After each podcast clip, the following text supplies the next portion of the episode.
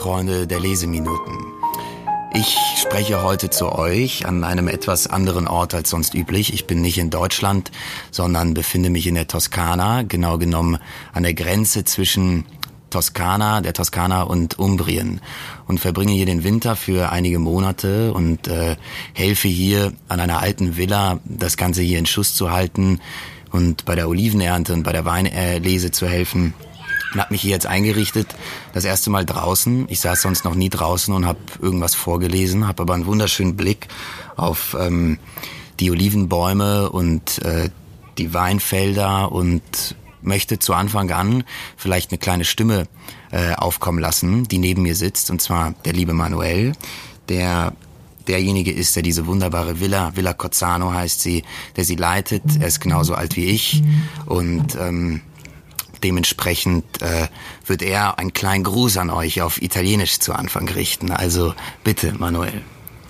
Uh, grazie per ascoltare il nostro caro Mor- Moritz. E siamo a Villa Cozzano, c'è un bel tramonto e spero che quello che vi starà per dire vi, vi rallegri un po' la serata. E sarà qua per tre mesi, quindi spero che che vi, vi, vi godiate quello che ha da dire e, e niente, buon ascolto.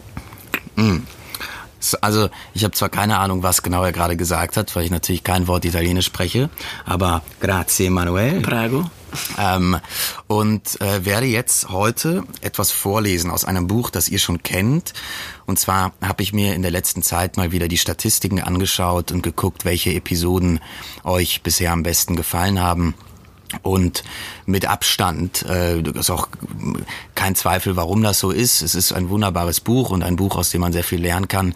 Ähm, und zwar Die Kunst des Liebens von Erich Fromm.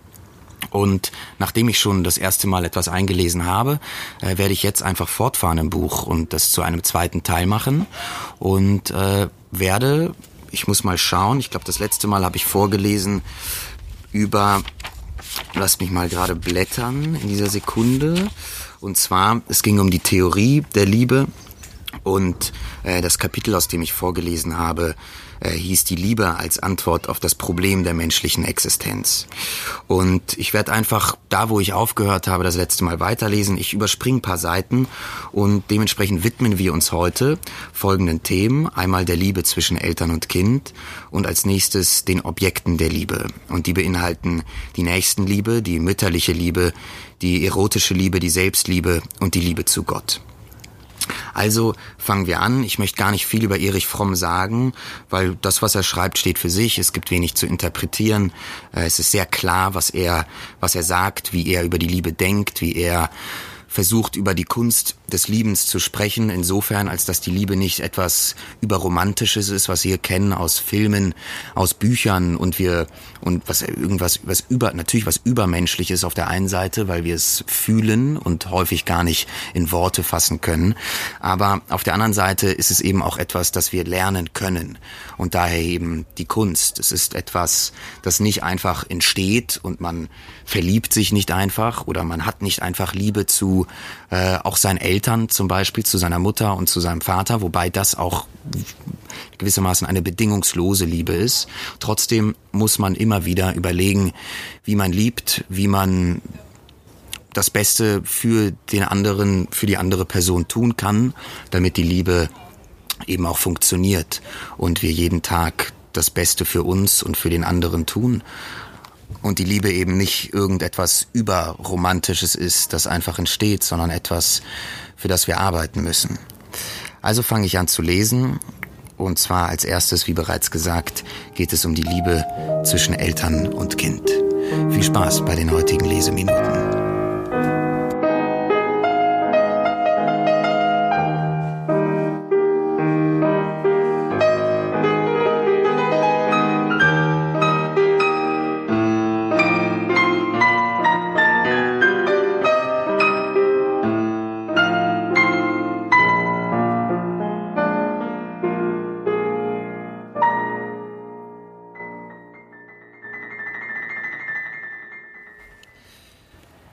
Also, Liebe zwischen Eltern und Kind.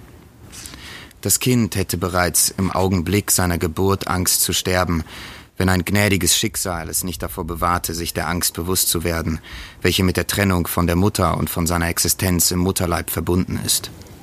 Selbst nach der Geburt unterscheidet sich das Kind kaum von dem, was es vor der Geburt war. Es kann noch keinen Gegenstand erkennen, es ist sich seiner selbst und der Welt als etwas außerhalb von ihm Liegendes noch nicht bewusst. Es fühlt lediglich den positiven Eindruck von Wärme und Nahrung, doch es unterscheidet diese Wärme und Nahrung noch nicht von deren Quelle, der Mutter.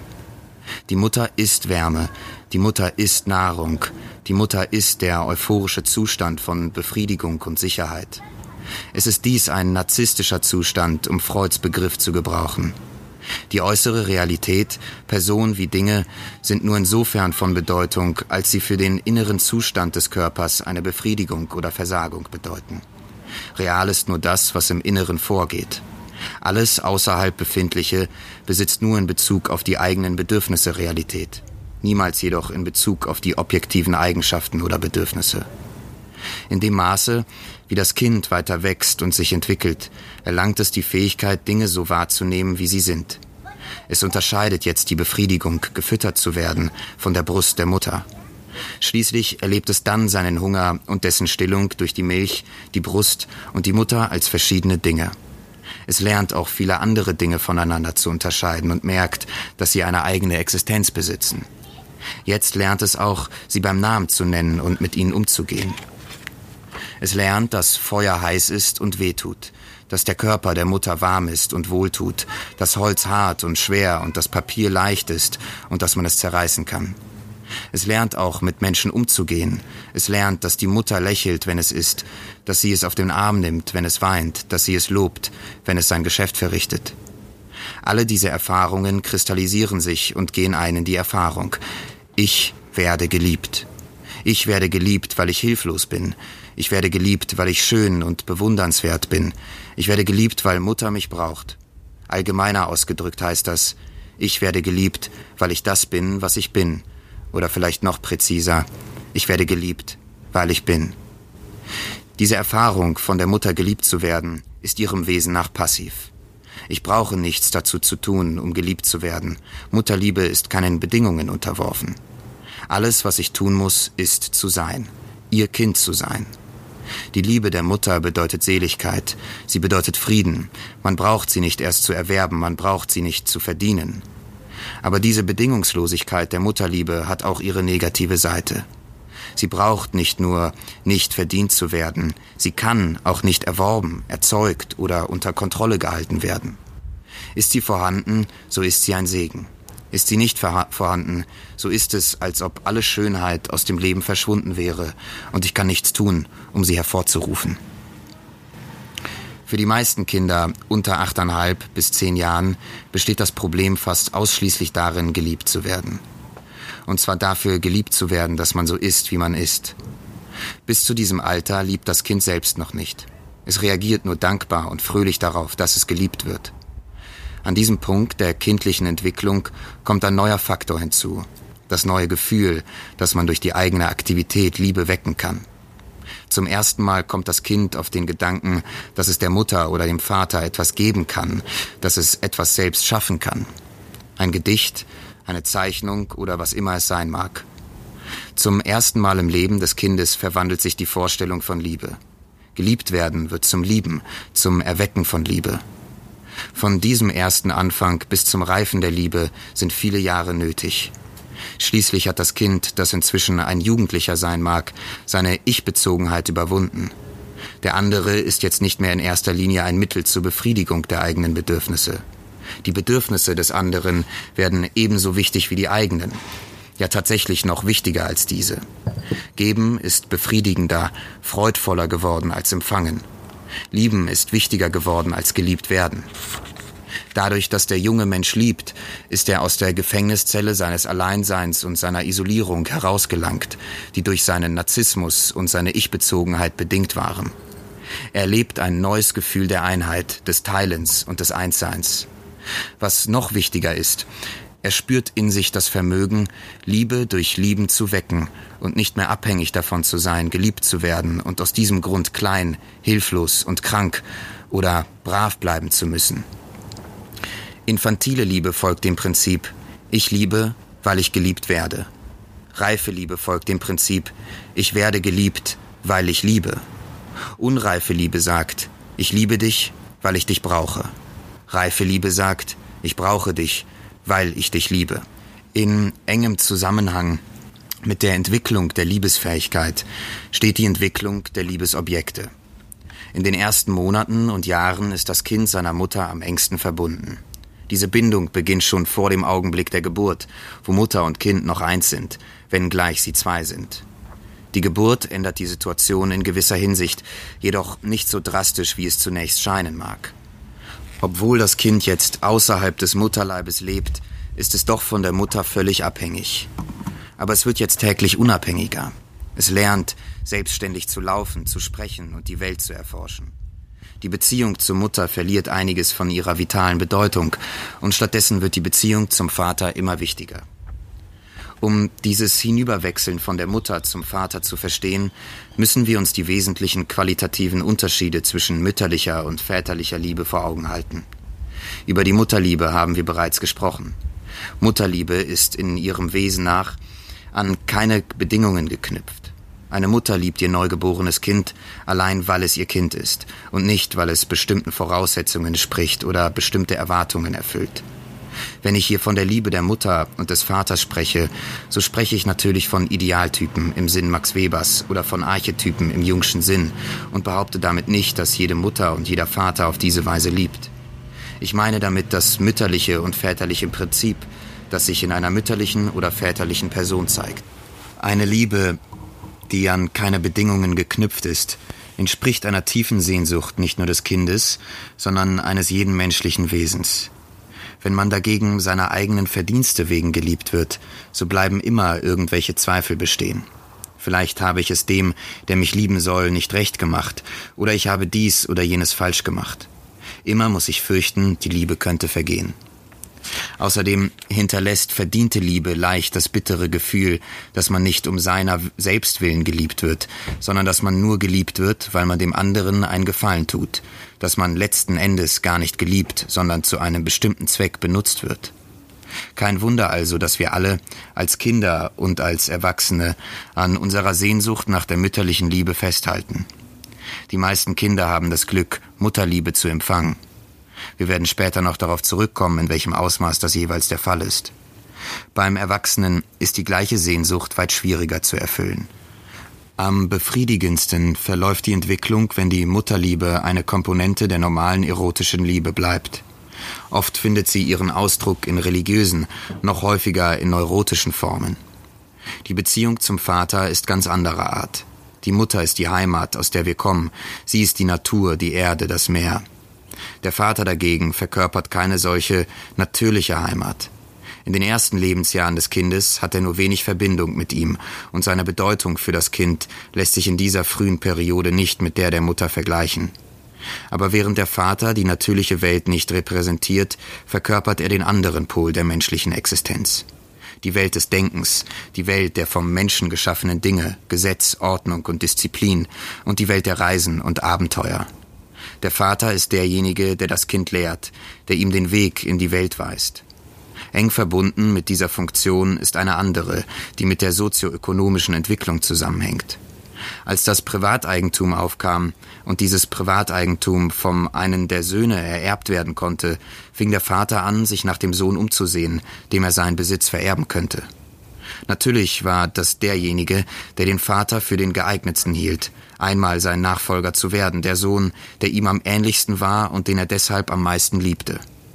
Die väterliche Liebe ist an Bedingungen geknüpft. Ihr Grundsatz lautet, ich liebe dich, weil du meinen Erwartungen entsprichst, weil du deine Pflicht erfüllst, weil du mir ähnlich bist. Wir finden in der bedingten väterlichen Liebe, genau wie in der unbedingten mütterlichen Liebe, einen negativen und einen positiven Aspekt. Der negative Aspekt ist, dass man sich die väterliche Liebe verdienen muss, dass man sie verlieren kann, wenn man sich nicht so verhält, wie es von einem erwartet wird. Bei der väterlichen Liebe wird der Gehorsam zur höchsten Tugend und der Ungehorsam zur schwersten Sühne, die mit dem Entzug der väterlichen Liebe bestraft wird. Ihre positive Seite ist nicht weniger wichtig. Da die väterliche Liebe an Bedingungen geknüpft ist, kann ich etwas dazu tun, sie mir zu erwerben. Ich kann mich um sie bemühen. Sie steht nicht wie die mütterliche Liebe außerhalb meiner Macht. Die Einstellung von Mutter und Vater zu ihrem Kind entspricht dessen Bedürfnissen.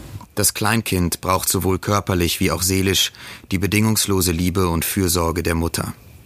Nachdem es sechs Jahre alt geworden ist, braucht es dann allmählich auch die Liebe des Vaters, seine Autorität und Lenkung. Die Mutter hat die Funktion, ihm die Sicherheit im Leben zu geben. Der Vater hat die Funktion, es zu lehren und anzuleiten, damit es mit Problemen fertig wird, mit denen die Gesellschaft, in die das Kind hineingeboren wurde, es konfrontiert. Im Idealfall versucht die Liebe der Mutter nicht, das Kind am Erwachsenwerden zu hindern und seine Hilflosigkeit auch noch zu belohnen. Die Mutter sollte Vertrauen zum Leben haben und daher nicht überängstlich sein und das Kind mit ihrer Angst anstecken. Sie sollte den Wunsch, dass das Kind unabhängig wird und sich schließlich von ihr trennt, zu einem Bestandteil ihres Lebens machen. Die väterliche Liebe sollte sich von Grundsätzen und Erwartungen leiten lassen. Sie sollte geduldig und tolerant und nicht bedrohlich und autoritär sein. Sie sollte dem heranwachsenden Kind in immer stärkerem Maße das Gefühl eigener Kompetenz geben und ihm schließlich erlauben, über sich selbst zu bestimmen und ohne die väterliche Autorität auszukommen. Schließlich hat der reife Mensch den Punkt erreicht, an dem er seine eigene Mutter und sein eigener Vater ist. Er besitzt dann sozusagen ein mütterliches und ein väterliches Gewissen. Das mütterliche Gewissen sagt, es gibt keine Missetat, kein Verbrechen, die dich, meiner Liebe, meiner guten Wünsche für dein Leben und für dein Glück berauben könnten. Das väterliche Gewissen sagt, du hast Unrecht getan und musst die Folgen tragen. Vor allem aber musst du dein Verhalten ändern, wenn ich dir auch weiterhin gut sein soll. Der reife Mensch hat sich von der äußeren Mutter- und Vaterfigur freigemacht und sie in seinem Inneren aufgebaut.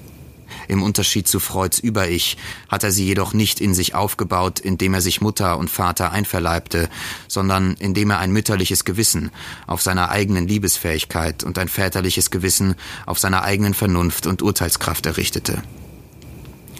Im Übrigen liebt der reife Mensch sowohl entsprechend seinem mütterlichen wie auch entsprechend seinem väterlichen Gewissen, wenn sich auch beide zu widersprechen scheinen. Würde er nur sein väterliches Gewissen beibehalten, so würde er streng und unmenschlich. Wenn er nur sein mütterliches beibehielte, könnte er leicht sein Urteilsvermögen einbüßen und sich und andere in der Entwicklung behindern. Die Entwicklung von der Mutter zur Vaterbindung und ihre schließliche Synthese bildet die Grundlage für seelisch-geistige Gesundheit und Reife. Eine Fehlentwicklung ist die Hauptursache von Neurosen. Dies im Einzelnen darzulegen, ginge über den Rahmen dieses Buches hinaus, doch möchte ich immerhin noch einige klärende Bemerkungen anfügen. Eine neurotische Entwicklung kann zum Beispiel darauf zurückgehen, dass ein Junge eine liebevolle, allzu nachsichtige oder eine in der Familie dominierende Mutter und einen schwachen oder gleichgültigen Vater hat.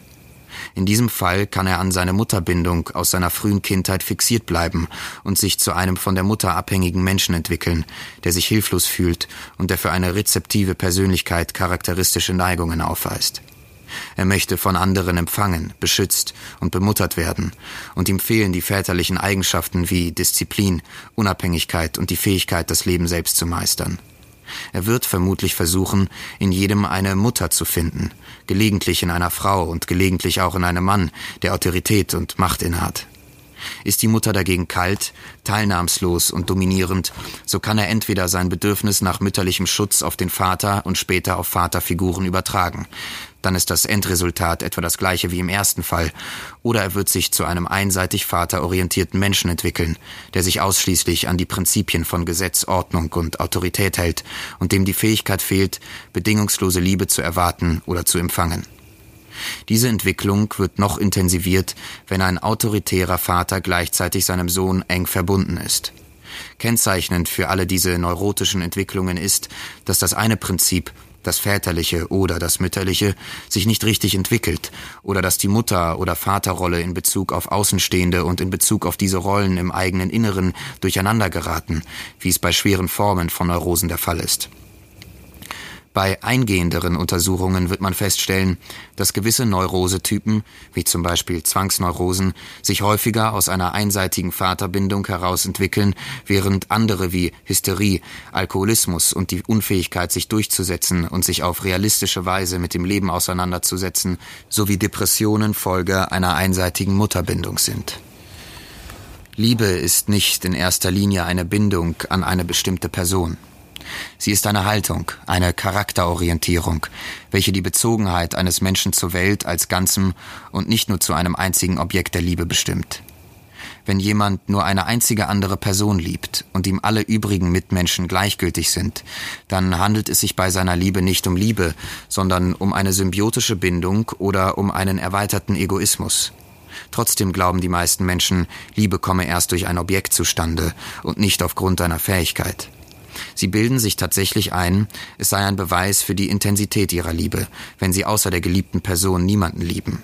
Es ist dies der gleiche Irrtum, den wir bereits an anderer Stelle erwähnt haben.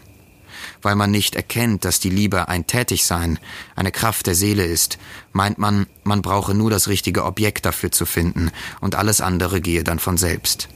Man könnte diese Einstellung mit der eines Menschen vergleichen, der gern malen möchte und der, anstatt diese Kunst zu erlernen, behauptet, er brauche nur auf das richtige Objekt zu warten, und wenn er es gefunden habe, werde er wunderbar malen können.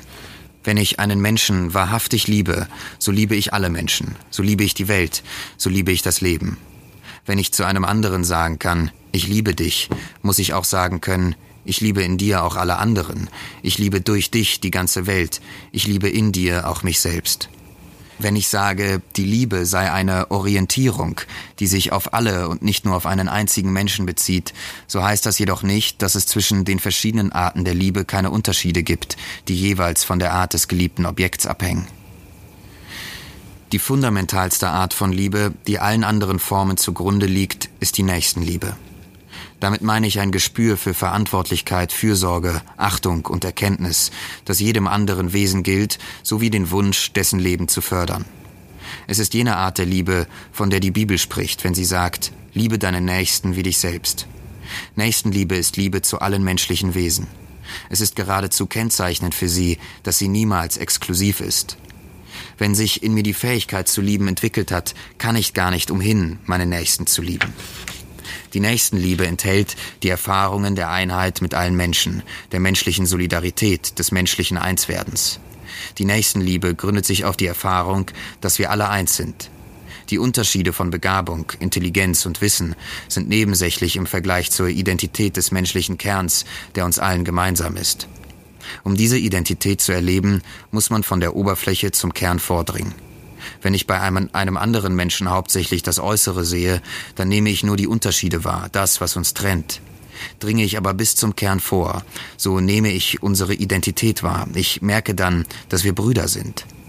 Diese Bezogenheit von einem Kern zum anderen, anstatt von Oberfläche zu Oberfläche, ist eine Bezogenheit aus der Mitte. Simone Weil drückte dies besonders schön aus, wenn sie bezüglich des Bekenntnisses Ich liebe dich, das ein Mann zu einer Frau spricht, bemerkt, die gleichen Worte können je nach der Art, wie sie gesprochen werden, nichtssagend sein oder etwas ganz Außergewöhnliches bedeuten. Die Art, wie sie gesagt werden, hängt von der tiefen Schicht ab, aus der sie beim Betreffenden stammen und auf die der Wille keinen Einfluss hat. Durch eine ans Wunderbare grenzende Übereinstimmung erreichen sie in dem, der sie hört, genau die gleiche Tiefenschicht. So kann der Hörer erkennen, was die Worte wert sind, sofern er hierfür überhaupt ein Unterscheidungsvermögen besitzt. Nächstenliebe ist Liebe zwischen Gleichen. Aber selbst die, die uns gleichen, sind nicht einfach uns gleich. Insofern wir Menschen sind, sind wir auf Hilfe angewiesen. Heute ich, morgen du. Aber dieses Angewiesensein auf Hilfe heißt nicht, dass der eine hilflos und der andere mächtig ist. Hilflosigkeit ist ein vorübergehender Zustand. Die Fähigkeit, auf eigenen Füßen zu stehen und zu laufen, ist dagegen der bleibende, allen gemeinsame Zustand. Demnach ist die Liebe zum Hilflosen, die Liebe zum Armen und zum Fremden der Anfang der Nächstenliebe. Sein eigenes Fleisch und Blut zu lieben, ist kein besonderes Verdienst. Auch ein Tier liebt seine Jungen und sorgt für sie. Der Hilflose liebt seinen Herrn, weil sein Leben von ihm abhängt. Das Kind liebt seine Eltern, weil es sie braucht. Erst in der Liebe zu denen, die für uns keinen Zweck erfüllen, beginnt die Liebe sich zu entfalten. Bezeichnenderweise bezieht sich im Alten Testament die Liebe des Menschen hauptsächlich auf Arme, Fremde, Witwen, Waisen und schließlich sogar auf die Nationalfeinde, die Ägypter oder die Edomiten. Dadurch, dass der Mensch mit den Hilflosen Mitleid hat, entwickelt sich in ihm allmählich die Liebe zu seinen Nächsten. Und in der Liebe zu sich selbst liebt er auch den Hilfsbedürftigen, den Gebrechlichen und den, dem die Sicherheit fehlt. Zum Mitleid gehören Erkenntnis und die Fähigkeit, sich mit den anderen identifizieren zu können. Wenn sich ein Fremder in eurem Land aufhält, sollt ihr ihn nicht unterdrücken. Er soll bei euch wie ein Einheimischer sein, und du sollst ihn lieben wie dich selbst, denn ihr selbst seid Fremde in Ägypten gewesen.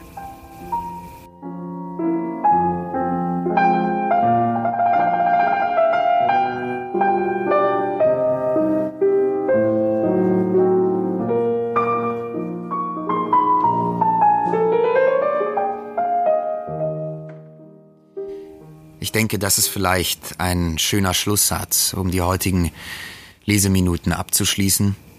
Ich hoffe, ihr habt's genossen. Wir werden dann, ich weiß nicht, vielleicht nächste Woche äh, sogar schon mit der mütterlichen Liebe weitermachen oder vielleicht auch in den nächsten Tagen. Ich habe hier ein bisschen Zeit, um äh, vielleicht mehr einzulesen als sonst. Und dadurch, dass es jetzt dunkel wird und äh, die Mücken langsam rauskommen, mein Wein ist auch leer, äh, ist das, glaube ich, der, der ideale Zeitpunkt, um erstmal auf Wiedersehen zu sagen. Und ich wollte an dieser Stelle vielleicht noch eine kleine Bitte loswerden. Und zwar dadurch, dass ich eben im Ausland bin und auch für die nächsten drei Monate im Ausland sein werde. Und obwohl ich mich zwar mit haufenweise Büchern eingedeckt habe, die potenziell in Frage kommen, vorgelesen zu werden, komme ich natürlich nicht oder ganz schwierig an deutsche Literatur und freue mich deshalb, wenn egal wer mir über Instagram oder oder das wahrscheinlich der einzige Weg, ja, da vielleicht Text, Texte zukommen lässt, wenn ihr einen Wunsch habt, irgendein Lieblingsbuch, eine Textstelle, die euch besonders am Herzen liegt, schickt mir gerne Fotos davon, eingescannte Seiten, vielleicht sonst auch findet man häufig ältere Texte auch im Internet. Also ich freue mich über Nachrichten, über Inspiration, wenn es irgendetwas gibt, das in den nächsten drei Monaten vorgelesen werden soll. Ich würde mich sehr freuen und äh, verbleibe an dieser Stelle mit ganz lieben Grüßen aus der Toskana und wünsche euch einen entweder schönen restlichen Tag, eine gute Nacht oder wo auch immer ihr seid, äh, eine gute Zeit und äh, verabschiede mich an dieser Stelle. Macht's gut.